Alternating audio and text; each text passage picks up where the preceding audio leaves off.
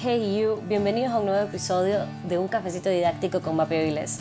El día de hoy vamos a hablar de un tema que justo en este mes se está como hablando mucho de eso porque es el mes de la concientización del suicidio.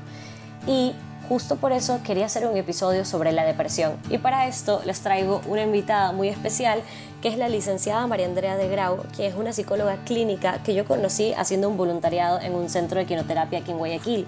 Entonces, Andrea, bienvenida al podcast y muchas gracias por formar parte. Gracias Mavi por invitarme. En serio, es muy importante que alguien haga podcast de esos temas que muchas veces no se los toman en cuenta. Entonces, nada, me parece increíble tu proyecto.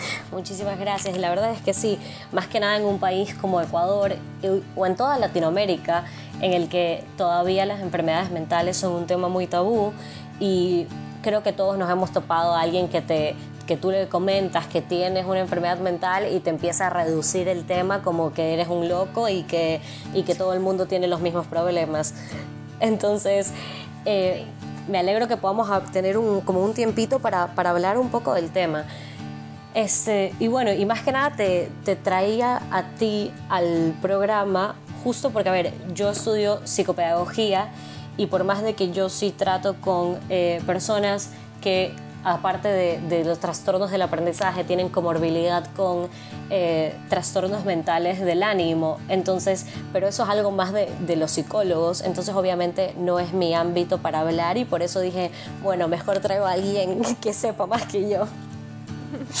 Claro, no, está bien, está bien, cada uno con sus áreas. Exacto. Bueno, la depresión este, también, aparte de psicología, es un ámbito, eh, o sea, es algo que se tiene que ver mucho en el ámbito de la psiquiatría. Claro. Porque aunque, aunque hay ciertas cosas que se pueden manejar desde mi área, también hay otras que desgraciadamente para mí, porque a mí no me gusta ni tomarme una pastilla, pero sí considero que hay muchos casos en los que se tiene que medicar al paciente en niveles obviamente medidos y específicos según lo que el doctor piense. Claro, totalmente. No, sí, totalmente. Es justo lo que dices, que eh, es, creo que es una de las tanto la depresión como la ansiedad, o sea, los trastornos anímicos son algo que se, como que se trata muy interdisciplinariamente, o sea, porque, por ejemplo, eh, yo tengo como personas que vienen también a los psicopedagogos por trastornos anímicos porque tienen repercusiones en el aprendizaje y asimismo tienen repercusiones en sus ámbitos sociales, por lo cual necesitan un psicólogo. O, y también, como justo dijiste, hay personas que ya llega a un punto en el que necesitan medicación para poder llevar una vida normal. Totalmente de acuerdo. Y es más, en los niños, creo que el tema que tú me decías que puede ir un chico a, a un área como la tuya por estos temas, es, es, verdad, porque si tú te das cuenta entre los síntomas, que es lo que más vemos en los niños adolescentes, es el tema educativo, baja bastante. Total. Y esa parte sí es necesaria reforzarla, o sea, con todo un equipo, es todo un equipo que tiene que formar parte de la vida de un niño o adolescente con depresión o ansiedad. Sí. Y con un adulto también, lo mismo, o sea, hasta para el adulto mayor. Bueno, eh, Andrea, entonces quería, no sé si nos podías explicar un poco qué es la depresión en sí. Claro. A ver, este, la depresión en sí sería como un trastorno que tiene que ver con eh, el humor y el estado de ánimo de la persona. ¿ya? Obviamente cada rama de la psicología y cada área de, de, de psiquiatría te lo va a describir de una manera diferente pero yo, yo te lo pongo como un trastorno que tiene que ver con el humor y el estado de ánimo de la persona.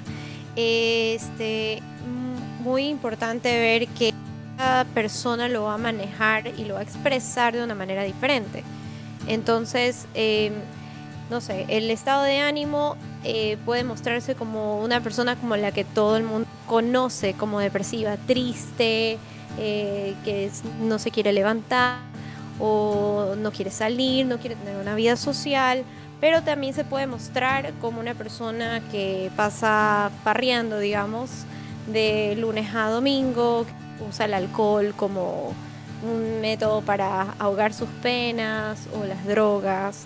O sea, se va a ver diferentes tipos de, formas en las que se expresa la depresión en sí. Claro, yo, bueno, yo tengo como una definición que me quedó como impregnada de, de estudiar mi carrera, es que cuando nosotros nos hablaron justamente es esto, es un desorden o trastorno del ánimo que más que nada está caracterizado por estos eh, pensamientos, eh, sensaciones y comportamientos persistentemente negativos. Y, creo que la, palabra como clave está en la persistencia, porque algo que yo me topé eh, en mi vida fue que hablando con una persona sobre la depresión, me lanzó un comentario que a mí me quedó así como, what the fuck, que me dice, este, eh, me dijo, ay, pero todo el mundo está triste, o sea, como que a todo, a todo el mundo le dan, le dan tristezas. Entonces no sé si nos puedes contar como un poco de cuál es la diferencia entre estar triste y tener depresión. Sabes que es algo súper común porque lo escuchamos creo que todas las personas en toda nuestra vida. Eh, y en parte creo que se está tratando de concientizar un poco más a la gente de que no haga ese tipo de comentarios eh, relacionados a cualquier tema. Por ejemplo, un hijo de padres divorciados que está triste o se pone agresivo o cambia su forma de ser. El típico que le dicen, ay, pero no eres el único hijo de padres divorciados. Y no es así. Es algo que a cada uno le choca a su manera. A cada uno le tienes que, le tienes que reconocer ese sentimiento, le tienes que reconocer ese estado en el que se encuentra la persona. Porque es real, cada uno lo siente. O sea, no tiene que, porque todo el mundo lo siente, vamos de, validarlo, por así decirlo. Totalmente, tiene, tiene que también, también que ver con el hecho de que es lo que tú dijiste, todos somos distintos, todos procesamos las cosas de manera completamente distinta, algo que para, que para mí o sea, por ahí me, dolió y me puso un poquito triste, por ahí para la otra persona es como, lo siente como el fin del mundo. Entonces, como no, no disminuir las sensaciones y, lo, y las emociones de las personas es tan importante. Exacto. Sí, y bueno, entonces en el tema específico de cómo diferenciamos el estar tristes con la depresión en sí, eh, bueno, hay muchas cosas que se tienen que tomar en cuenta. El estar triste es parte de una persona depresiva, porque eh, tiene, es como, es, la emoción, ya, es la emoción y todos podemos estar tristes en algún momento, así sea por un tema de luto, por una ruptura amorosa, por este, falta de empleo, por eh, un problema en casa de los niños o cualquier tipo de situación te puede poner triste pero tiene que cumplir ciertos criterios específicos para que tú puedas decir es una persona con depresión. Eh, nosotros los psicólogos, no sé si no están para diagnosticar a una persona con algún tipo de trastorno o desorden, eh, a libros, bien, aparte de las entrevistas y el, todo el trabajo que nosotros hacemos con nuestros pacientes, necesitamos poner un tipo de diagnóstico específico de libros como el DCM o el CIE, que son manuales para poder diagnosticar. Entonces, dentro de esos criterios, nosotros tenemos un tiempo específico para lo que ellos están presentando. O sea, no es estar triste un día, dos días y ya estar bien. Claro, es, un síntoma recurrente. Exacto, y es una depresión que va a durar meses bajo los criterios que se van poniendo, bueno, hay un cuadro y te van explicando este, cuáles pueden ser los, los síntomas como alteración del estado del ánimo, tristeza elevada, irritabilidad, cambios del ciclo de sueño, puede ser dormir demasiado, puede ser dormir poco, puede ser eh, tener un desinterés por las actividades que normalmente haces, desde pasear tu perro o escuchar música o bailar o cualquier tipo de cosa que te interesaba antes. Todo se, te pierdes interés. Claro, también está, creo que, sí, creo que también está eh, como pérdida de peso o aumento de peso tipo desmesurado, eh, sin hacer dietas o, o, justo lo que dijiste, ¿no? Que puede haber insomnio, hipersomnio. Eh, Exacto. Y, y algo que también es como que es importante justo en este mes es de que también dentro de los trastornos depresivos está como el trastorno de depresión mayor, en el que una de las cosas, eh, de los síntomas que, que, probablemente está presente son los pensamientos de muertes recurrentes, ¿no? Eh, las ideas suicidas, sin un plan determinado por ahí, pero de, tener las ideas, el intento de suicidio o, tener un plan específico para suicidarte. Claro, el tema, el tema del suicidio sí está dentro de uno de los, de los síntomas ya cuando una depresión no es manejada correctamente, no es tratada, no es o medicada en caso de que se necesite y se vuelve ya algo para la persona y sí, ahí empiezan las ideas, la ideas, ideación suicida se llama. Claro el planear, el pensar, el tener estos pensamientos incontrolables de, cómo quitar mi vida, que no sé para qué estoy aquí, de, mm, no sé, cosas como, como qué va a pasar el día que no esté, a quién le va a doler, tal vez a nadie le duela, tal vez la vida sería mejor sin mí. Y es ese, ese, como tú decías, esos pensamientos que siguen y siguen y están todo el día ahí, que solamente bajan el estado normal de la persona, como que bajan esa, ese estado en el que la persona se puede mantener y hacer actividades. Y cada día cae, cae, cae más y simplemente se siente cada vez más perdida, se siente cada vez más hundida en un sentimiento de vacío. Sí, total. Y justo también estaba pensando en que hace un rato, como hablaste de de esta de recurrencia de la tristeza que hay dentro de la depresión y, y es algo de, de, la tristeza dentro de la depresión que quería tocar es el hecho de que justo muchas veces una manera de diferenciarlo también es que en a ver todos justo como dijiste todos podemos estar tristes por alguna situación específica una pérdida de trabajo eh, una tipo pérdida monetaria lo que sea eh, puedes estar triste, pero muchas veces en la depresión eh, esta tristeza patológica se vuelve patológica por el hecho de que es vaga, vaga en el sentido de que no es una reacción a una situación específica, a una situación difícil o negativa que la persona está viviendo, sino que muchas de las personas que sufren de depresión no saben por qué están deprimidos y no sé si piensas que eso es una de las razones por cual la depresión por ahí es una de las enfermedades mentales que es tan difícil de tratar. Sí, o sea, en parte es verdad porque digamos que el tema de estar triste lo puedes ubicar con algo, como tú decías, lo ubicas con algo. Terminé con eh, la novia de 50 años, terminé un trabajo que me llenaba y que me hacía feliz, o perdí a un familiar, pero cuando llegas a un punto en la depresión en la cual estás en ese estado pero no sabes por qué estás ahí, todo el mundo te dice, ay, pero tienes que levantarte, tienes que hacer cosas y tú no sientes el, no puedes, o sea, no sientes y no tienes idea por qué.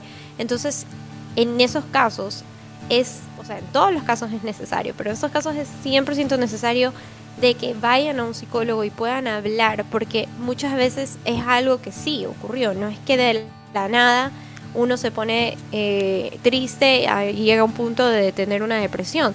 Muchas veces son cosas que hemos reprimido y que están guardadas en lo más profundo de nuestro inconsciente y que solo por medio de la asociación libre, digamos, dentro de una terapia psicoanalítica, vas a poder ir sacando detallitos que te van a guiar un poco más y poder encontrar el esto pasó.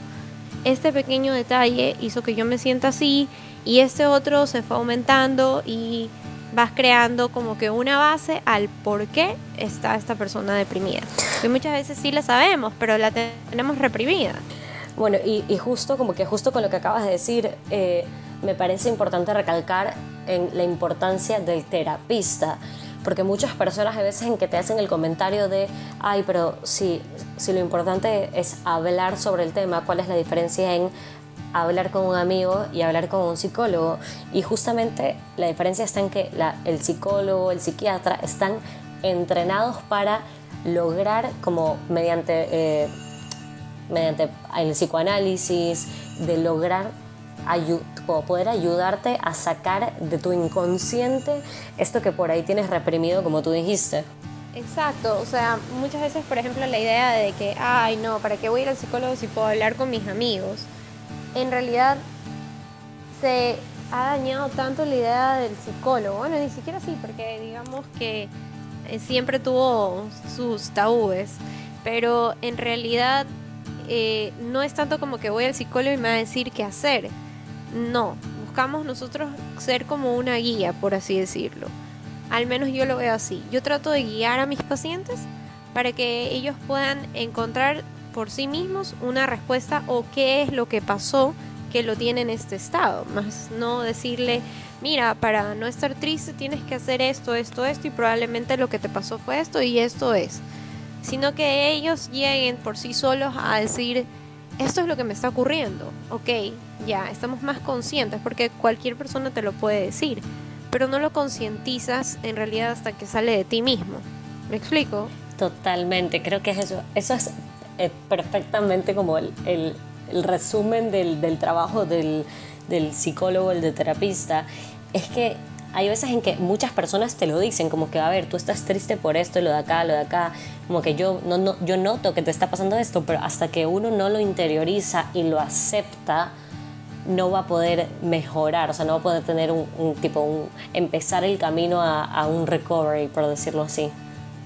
Exacto, es como eh, algo que nos pasa mucho a las mujeres, creo que de todas las edades, ¿no?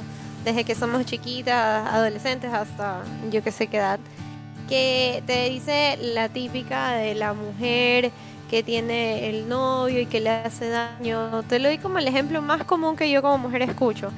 Eh, y sí, tú le puedes decir a tu amiga 500 veces, ¿sabes qué? Él no te hace bien, mira cómo estás triste, o te hizo esto, o tú no eres feliz por tal razón, pero no llega hasta el punto en el que uno mismo se da cuenta y dice, ¿sabes qué, amiga? Yo no estoy feliz en esta relación, yo no voy a estar aquí por tal y tal, tal motivo. O sea, las 500 veces que le dijo la amiga y regresó a la situación, no sirvieron de nada, porque era hasta que ella se dio cuenta. Les pongo un ejemplo súper fáciles porque creo que son ejemplos con los que todos nos podemos identificar en cierto momento. Exacto. Sí, todo el mundo ha tenido esa amiga que tipo hace oídos sordos a lo que alguien le dice. y todas nosotras también lo hacemos en algún momento. Sí. O sea, es común, es muy natural de las personas eso, que si te dicen algo, no le prestas tanta atención hasta que tú mismo lo concientizas y dices, ok, esto es lo que está pasando y esto es lo que tengo que hacer. Y te dicen, yo te lo dije yo, pero tiene que salir de mí. Exacto. Bueno, este, y última pregunta que te tengo. Eh, me parece importante, justo porque este podcast está dirigido tanto a docentes como a padres, como a mismos tipo psicopedagogos o psicólogos, eh, sobre las, em, ciertas enfermedades mentales. En especial quería tocar el tema de eh, los síntomas o alertas a los cuales los padres o los profesores deberían estar tipo pendientes o eh, buscando como de todas maneras para cuidar a, los jóvenes o a cualquier persona eh, de por ahí ver si alguien necesita ir a un psicólogo porque a ver estamos hablando de que la depresión es una de las enfermedades mentales que arrasa al mundo, o sea, 25%, exacto, 25% de la población mundial tiene depresión, o sea, eso es una en cada cuatro personas, una en cada cuatro personas tienen depresión. Entonces, como me parece súper importante tocar este tema que te estaba diciendo, ¿qué alertas tú nos podrías decir que deberíamos estar pendientes en, ver en las personas? O sea, a ver, este, las alertas más comunes creo yo, eh, comienza bueno con el tema de la tristeza, ¿no? el descuido personal, eh, desde no bañarse a dejar de comer, muchas veces no te entra la comida, estás en un estado depresivo no te pasa. Pero ya eso en parte es o sea, es muy, muy importante comer para poder estar vivo. Entonces digamos que lo pongo como un descuido personal, no bañarse, no eh, la ropa que uno usa, el semblante, uno es como que uno dice, uno es lo que se muestra, yo no sé cuál es el dicho exactamente, pero es verdad, un chico adolescente que te, está todo descuidado, que no se limpia, que se viste de negro, igual en parte no es para tanto decir, sabes que lo voy a encasillar en, pero menos lo chequeo. Eh, la irritabilidad, eh, la falta de socialización, el conductas súper comunes en, en, los niños, más que nada el, estar súper irritable, súper enojado, la caída en el tema de, las notas, del desempeño escolar. Son hasta ciertos como que formas como, ¿cómo les llamamos? El, el acting out, que es como una, si no me equivoco, es una, un llamado a atención, es un decir, algo me está pasando, préstame atención. Sí, total. Porque aquí algo está mal, o sea, estoy bajando las notas porque eh, no, no quiero concentrarme, no puedo concentrarme porque quiero que me presten atención. Por ejemplo, un niño que está pasando por un divorcio. Deja de ser el niño feliz y que juega con todo a volverse un niño eh, ensimismado, un niño enojado, que no quiere que lo cojan, que solo quiere estar en el cuarto con, yo qué sé, libros o videojuegos, lo que le llame la atención. Eh, claro, por ahí también le puede... Básicamente creo que son los, los, más comunes, ¿no? Como que la irritabilidad, la tristeza, el, el, el mantenerse solo, la pérdida de energía. Sí. Esas son las cosas más comunes. Por ahí también, no sé si será, por ahí puede ser también justo como hablabas del acting out, puede ser un niño que por ahí antes se llevaba bien con sus hermanos y de repente está tipo grosero con todo el mundo en casa. Eh, claro, es parte de la irritabilidad, de enojarse con todo. Cualquier cosa que le dicen estallan porque no, no toleran nada. En ese momento es como una bolita que está a punto de explotar, así la tocas y ¡boom! explotó. Así, así son. Y dentro de la escuela, eh, también, por decirte, los docentes, ¿en qué, qué, qué deberían estar buscando, por decirlo así? Los docentes están, al menos los que yo he conocido, siempre he tenido buenas personas con las que he trabajado. Y se dan cuenta de una cuando algo está mal. El, el niño, como te decía, baja su, su, bueno, las notas, el desempeño, el interés, eh, digamos, en un recreo, que no quieran salir a jugar con los compañeros, que se quieran sentar solos. Eh, tú ya dices, ahí, ahí pasa algo. O peleas. Vemos en las películas que es muy común que el niño que está pasando por un momento traumático en la familia lo llaman a los papás porque se peleó con tal compañerito y tal otro, pero la realidad es que sí pasa, se pueden pelear porque cualquier cosa, o sea, los niños también pueden ser crueles, entonces muchas veces dicen cosas que a ellos le llegan y como están en ese estado súper delicado, estallan, se enojan, golpean, puede, puede pasar, no en todos los casos. O también el tema de la comida, que la, lonchera regrese intacta cuando el niño normalmente sí comía. O mañoserías, por así decirlo, que ya no quieren comer todo, sino que comen una cosita o solo quieren el dulce, que es como en los niños, pero igual el hambre está. Pero sí he tenido casos en los cuales los chicos ya no se muestran como que interesados en el tema de voy a lonchar, que tanto lo esperan a, la hora de la comida, porque no tienen interés, tienen apetito, lo pierden por claro, así decirlo. Claro, totalmente. Bueno, muchísimas gracias. Este, y creo como que de, de, este podcast espero que la gente pueda sacar como de enseñanza lo que hablábamos al principio de, de ser consciente de lo que les dices a las personas a tu alrededor. Como uno nunca sabe el, el, el tormento que está viviendo una persona y mejor no decir nada que podría lastimar a alguien que esté en una mala situación. Sí, me parece súper bueno lo que dices, porque sí, sabes que si vamos a estar con esos, esos comentarios, que uno lo escucha a todas las edades, así que cuando eres chiquito, hasta adultos mayores, yo he visto que se haya como que le, le pierden un poco esa, esa parte humana que es em, la empatía, la empatía de esta persona está pasando por algo que para mí, que yo soy una persona fuerte, puedo vivirlo, puedo pasarlo y no me afecta, pero para otros se siente realmente como que no te puedes parar de la cama. Sí, como lo importante es de, tipo, uno nunca sabe cuál puede ser el trigger de una persona. O sea, por ahí tú le comentas sobre el hecho de que, no sé, de que, que todo el mundo está triste por algo o que a todo el mundo le pasa esto y por ahí esa persona, tipo, nunca ha estado rodeado de, de, de gente que le ha pasado esto y se siente como el bicho raro. Entonces, como eh, estar, estar conscientes de, del de que todos vivimos las, vivimos las situaciones de la vida de manera distinta. Totalmente de acuerdo. Cada uno vive su historia. Exacto. Por eso deja de ser válida. Exacto.